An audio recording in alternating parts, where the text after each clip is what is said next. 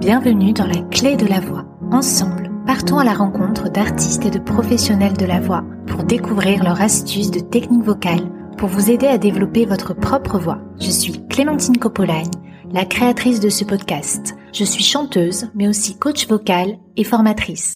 Si le podcast vous plaît, abonnez-vous pour ne rater aucun épisode. N'hésitez pas à laisser un commentaire sur iTunes ou Apple Podcast. Vous pouvez aussi le noter 5 étoiles, ça m'aide énormément à le faire découvrir. Dans cette deuxième partie de podcast, la chanteuse Clou nous parle de l'inspiration, de l'organisation de ses journées pour consacrer du temps à la composition, à son évolution artistique et vocale au quotidien. Nous revenons sur la longue période où elle a jonglé entre son métier d'attaché de presse en semaine et les concerts qu'elle donnait le week-end. Clou nous explique ce qu'elle a mis en place pour réussir sa transition vers le statut d'intermittente du spectacle. Les conseils à retenir de cet épisode. Faire son maximum pour s'entourer de professionnels, déléguer et travailler son mental si on veut vraiment faire du chant son métier. Je vous laisse écouter la suite de l'épisode consacré à Clou.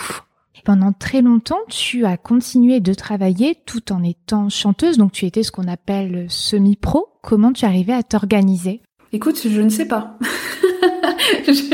C'est un miracle, je n'en sais absolument rien. Je m'organisais, je me posais pas du tout la question. J'allais travailler et dès qu'il y avait un concert, euh, même si c'était en plein milieu de la semaine, si c'était le week-end, je disais oui et je faisais en sorte de. C'était euh, partir plus tôt et récupérer, travailler deux fois plus les jours suivants. C'était euh, constamment en train de négocier, de prendre un jour ici, un jour là, ce qui fait que mes vacances au final, vacances d'été ou les vacances de Noël, elles étaient rognées. C'était pas beaucoup de vie perso entre tout ça, mm. mais c'était joyeux. Enfin, je le faisais avec enthousiasme. Il n'y avait rien de subi ou de triste. Au contraire, j'étais super heureuse de le faire, mais c'est vrai que j'étais fatiguée, quoi.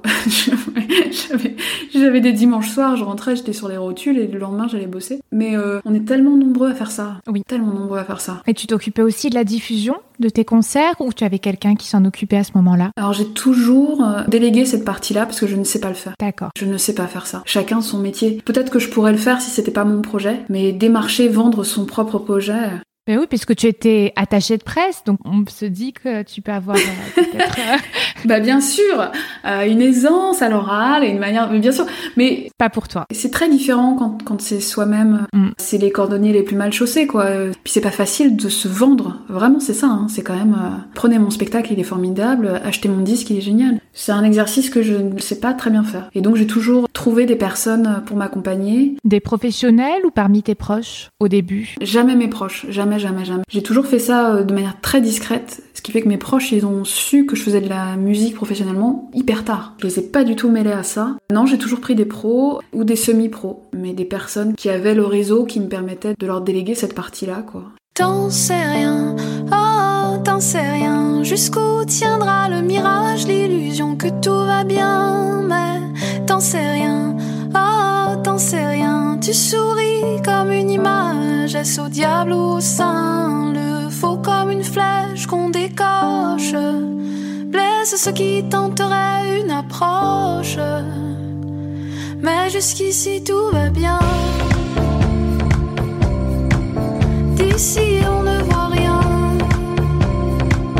Jusqu'ici tout va bien. D'ici on ne voit, d'ici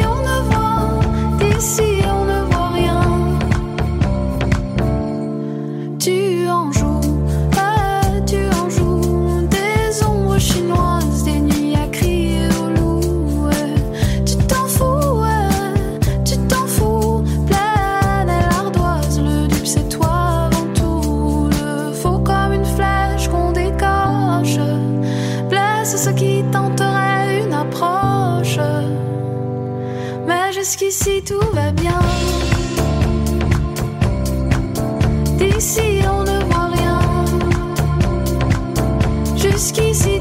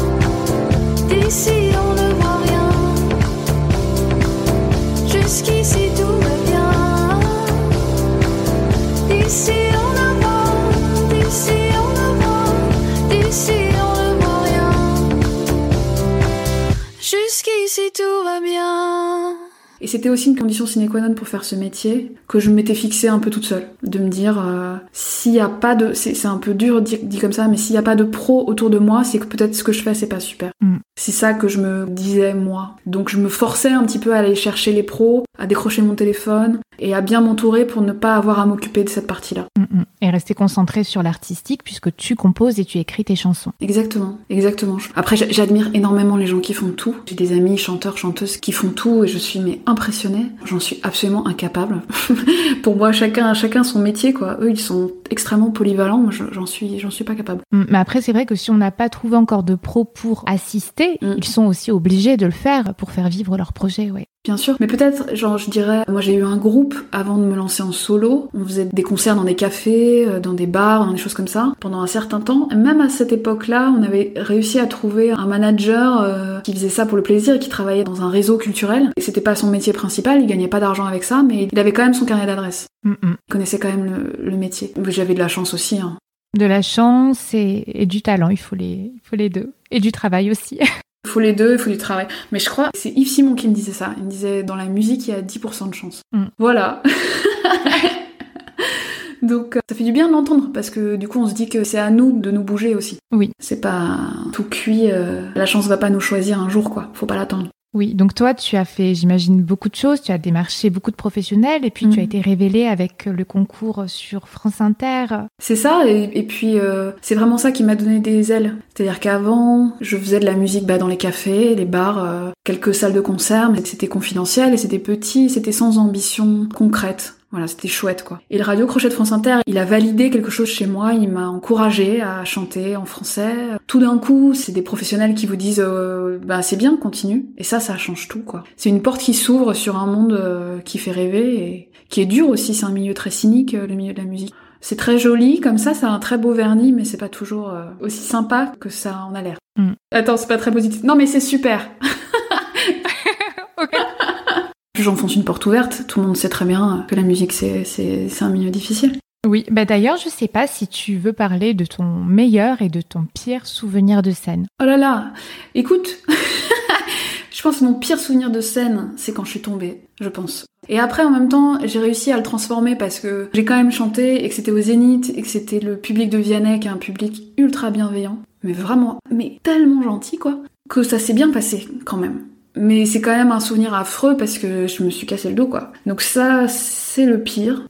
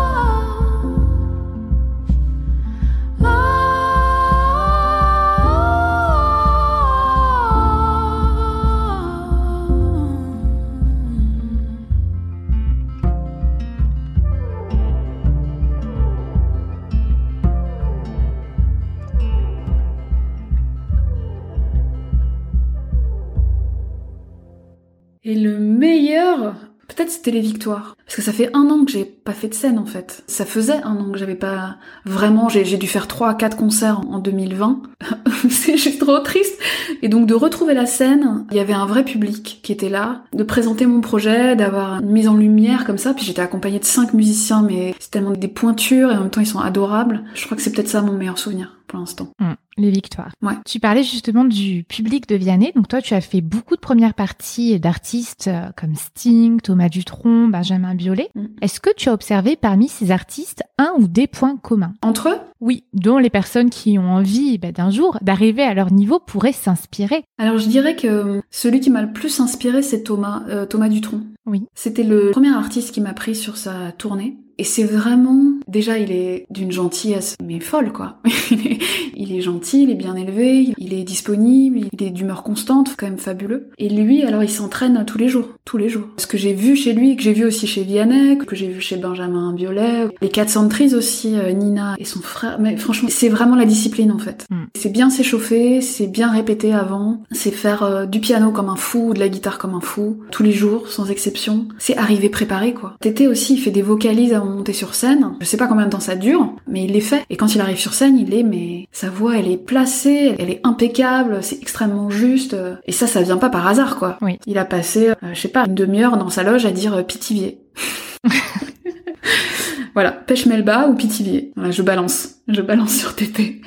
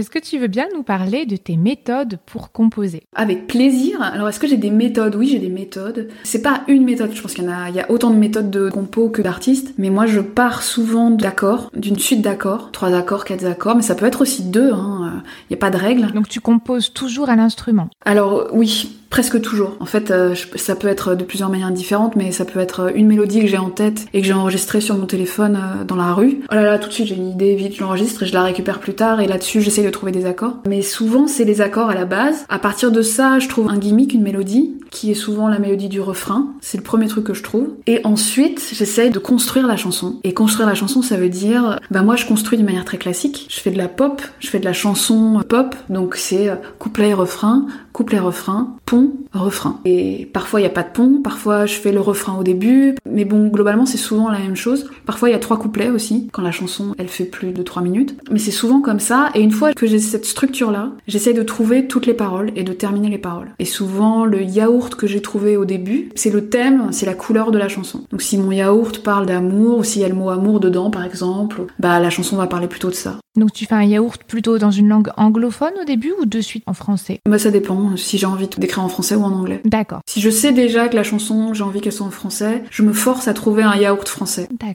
Voilà. Et si j'ai pas de pression particulière, ça peut être un yaourt anglais. Moi, c'est très difficile pour moi de me détacher des premiers mots que j'ai trouvés. Donc, j'essaye très vite de me mettre sur des rails. En ce moment, je dois écrire des chansons en français plutôt. Bah, je vais plutôt chanter comme Aya Nakamura et trouver des mots qui n'existent pas et faire une sorte de yaourt. Et à partir de ce yaourt, bah voilà. Je viens de faire une vanne sur Aya Nakamura, je suis désolée.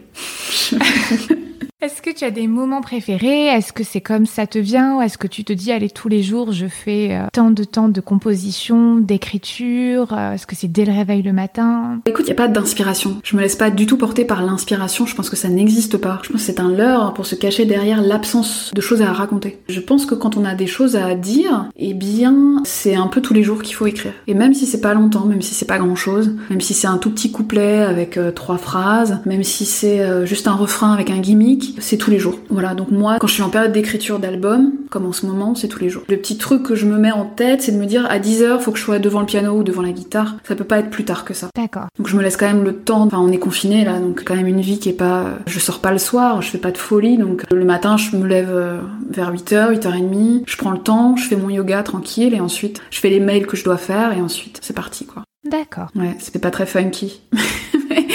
Ah non, non, c'est très très intéressant. Et euh, c'est comme Hemingway, il écrivait euh, tous les jours. euh, Oh, j'aime bien quand tu me compares à Hemingway. Franchement. non, mais oui, c'est ça. C'est une discipline artistique euh, Oui. qui est importante parce qu'elle stimule la créativité. Et je pense pas que ce soit l'inverse. Je pense pas que ce soit l'inspiration qui stimule euh, ta discipline. Je pense que c'est vraiment euh, ta discipline qui va faire que tu vas avoir des choses à raconter. mm, mm. Et donc toi, tu as toujours composé, c'est, euh, Ouais. tu n'as jamais fait de reprise. À quel moment tu t'es rendu compte que tes chansons plaisaient et que tes chansons étaient, euh, ben, elles étaient bien? Écoute, euh, je l'ai su, je crois que c'est aux États-Unis. où Pour la première fois, j'ai chanté mes chansons devant des personnes extérieures. Quand je dis extérieures, c'est-à-dire ni moi, ni mon chien. Je montrais pas mes chansons en fait. Oui, donc c'était vraiment les premières fois. Ouais, donc c'était assez tard, j'étais étudiante et j'avais cherché un groupe et j'avais montré euh, quelqu'un qui cherchait quelqu'un pour composer, écrire et tout, ou chanter. Voilà, plutôt chanter, chanter, écrire. Et je suis arrivée, j'ai rencontré cette personne, euh, c'est un américain, hyper gentil, et je commence à lui chanter des trucs et à lui dire bah voilà, moi j'ai écrit ça, mais je pense pas que ce soit fou. Par contre, euh, genre à plusieurs, on peut peut-être faire un truc bien. Et donc je lui chante mes chansons et son visage change. Je me souviens vraiment très très bien. Son visage a changé au fur et à mesure que je chantais. Il me disait mais t'as pas besoin de moi. Je vais te laisser les clés de chez moi. Donc il avait un studio euh, tout petit mais il avait du matos et il m'a dit tu viens, tu t'enregistres, euh, tu fais tout toute seule, t'as pas besoin de moi quoi. Donc ça c'était dingue. C'était complètement, complètement dingue. Et là je crois que c'est vraiment la première fois où je me suis dit ah ouais peut-être qu'en fait toute seule c'est pas mal. J'ai peut-être un truc quoi de plus que ce que je pense. Voilà. Mm. Donc ça t'est arrivé euh, à New York, c'est ça? Ouais tout à fait. Et ouais. Oui, mais justement, si tu pouvais revenir dans le temps et donner un conseil à ton toi d'il y a 10 ans, voire même d'il y a 20 ans, qu'est-ce que tu lui dirais? Oh là là, je pense que c'est mental en fait ce métier, c'est mental. Si tu veux en faire un métier, parce que t'as le droit aussi de faire des chansons pour le plaisir et de pas forcément avoir envie que ça en devienne un métier, un truc professionnel, un business, parce que c'est un business. Mais si t'as envie vraiment d'en faire quelque chose, eh bien il faut y croire et donc ça se joue vraiment à la tête. C'est fou hein, de se dire ça. C'est pas que euh, le travail, c'est pas que la discipline et c'est pas que le talent et la chance et les gens que tu rencontres. C'est aussi vraiment euh, ta capacité à croire en toi et en ce que tu fais. Ça c'est pivot quoi. Je pense qu'il y a beaucoup de gens qui abandonnent parce qu'il leur manque ça justement. Il leur manque un peu cette foi là. Et toi, cette foi en toi, tu l'as eue à partir de quel moment? Ou peut-être que tu l'as toujours eue? Non, je l'ai, non, non, j'ai mis vachement de temps à, à l'entendre. Je crois que je l'ai toujours eu, mais j'ai tout fait complètement cette voix. Je pense que vraiment, je lui disais, mais non, mais tais-toi, tu dis n'importe quoi. Je crois que j'ai toujours eu une ambition euh, dans ce domaine et j'ai toujours eu envie de raconter des choses. J'avais des choses à dire, quoi. Voilà. Après, ça fluctue, c'est-à-dire quand vous rencontrez des artistes que vous admirez et que ces artistes vous disent, c'est bien ce que tu fais, bah là, euh, tout d'un coup, la voix, elle devient forte et on l'écoute davantage. On a plus de mal à croire ses proches quand ils nous disent que ce qu'on fait, c'est bien. Oui. on minimise, on est là, ouais, c'est ça, ouais. mhm, mhm. Alors que, ouais, qu'un artiste qui vous dit que la chanson, là, elle est super, bah, pff, ça change tout. Mm. Enfin, ça peut tout changer. Mm. Donc le conseil hein, que tu donnerais à des personnes qui écoutent, qui ont envie de faire ce métier, ce serait vraiment de travailler le mental. Travailler le mental et c'est aussi de faire. Tu sais, c'est faire. C'est genre la musique, c'est concret, quoi. J'ai beaucoup de mal avec les gens qui théorisent à mort. Oui, je veux faire un truc parfait, donc en fait, euh, j'attends vraiment d'avoir le bon truc, le bon son, etc. Non, non. La musique, c'est concret, faut faire. Et c'est se tromper 12 000 fois et faire un truc euh, raté, c'est recommencer. C'est faire des V4, des V5, des V6 sur une chanson. C'est concret, donc euh, si tu veux être musicien, bah vas-y, fais de la musique. Voilà. Mm, mm. C'est un excellent conseil, merci beaucoup.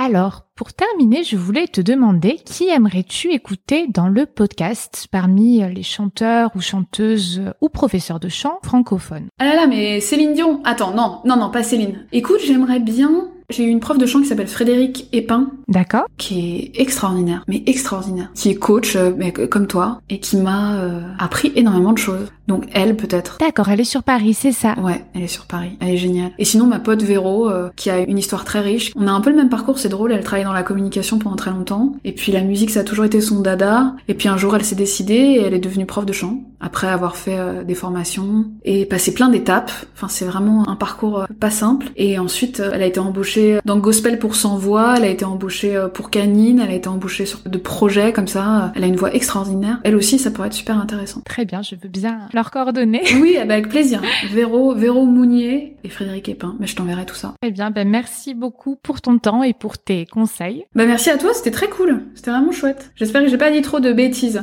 Pas du tout. J'ai pas dit café au lait, Maminova, Mont Blanc. Tu le connais cet exercice? Non, Non? Non. Café au lait, Maminova, Mont Blanc. Bon bah bah voilà. C'est un exercice de quoi? De diction? Non, c'est en fait tu commences par euh, café au lait, Maminova, Mont Blanc. Un truc comme ça, tu vois D'accord. Conservatoire. D'accord, d'accord, je là. Nous, non, conservatoire, on n'était pas là-dessus. C'était quoi? C'était Milano, Torino, Napoli. non, mais moi, je l'ai pas fait enfant. Moi, je suis rentrée direct en chant lyrique. Ah Donc, c'est pour ça, je pense. Je pense que c'est plus si on est plus jeune, qui font des choses plus ludiques. Ouais, ça marche très bien. bah, merci pour euh, cette vocalise. À tester. Je testerai. Ouais, merci à toi, c'était très agréable. C'était vraiment très chouette. Ben, je te dis à bientôt. À bientôt Clémentine. La clé de la voix, c'est fini pour aujourd'hui. Je vous dis à la semaine prochaine. N'hésitez pas à recommander le podcast à vos proches, à mettre une évaluation 5 étoiles et un petit commentaire sur la plateforme d'écoute pour le soutenir. D'ailleurs, je tirerai au sort l'un d'entre vous qui aura fait cela. Il gagnera une analyse personnalisée sur sa voix d'après un enregistrement audio ou vidéo ou bien mon kit de souffle que j'ai créé pour mes élèves. Pour aller plus loin, rendez-vous sur la clé. Je vous dis à mercredi prochain. Merci d'avoir écouté jusqu'au bout. Pour retrouver les liens mentionnés, c'est sur la description. N'hésitez pas à nous taguer, que ce soit sur Instagram ou sur votre réseau social préféré. Le jour je fais des efforts. Hélas, quand la ville dehors, v'là les rêves, v'là les rêves, v'là les rêves que je fais de toi. Le jour je bats les records. Mais quand change le décor, v'là les rêves, v'là les rêves, v'là les rêves que je fais de toi. Et je voudrais que ma tête là cesse de tourner comme un manège de bois. Mais je voudrais que ma tête là cesse de se jouer, se jouer de moi. Je voudrais que ma tête là cesse de tourner comme un manège de bois. Mais je voudrais que ma tête là cesse de se jouer, se jouer de moi. Le jour je suis matador. Hélas, la nuit frappe fort. V'là les rêves, v'là les rêves, v'là les rêves que je fais de toi. La journée m'est indolore. Hélas, quand la nuit me mord.